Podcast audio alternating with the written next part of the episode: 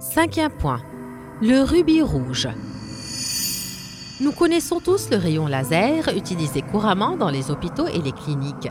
Mais qui d'entre nous sait que c'est un minéral qui se cache derrière ce miracle industriel?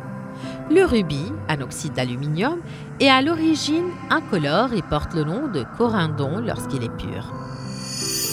Lorsqu'une part infime de chrome remplace l'aluminium dans la phase de formation du cristal, sa couleur passe au rouge, mais sans induire aucun changement structurel dans le minéral. Le rubis rouge est l'un des cristaux les plus chers en raison de sa rareté et de sa beauté. Il est intéressant de noter que le rubis a joué un rôle essentiel dans la construction des premiers appareils à laser et qu'il est toujours utilisé à cette fin. Comment cela est-ce possible? Pour produire un laser, nous avons besoin d'un matériau qui génère un type de lumière spécifique.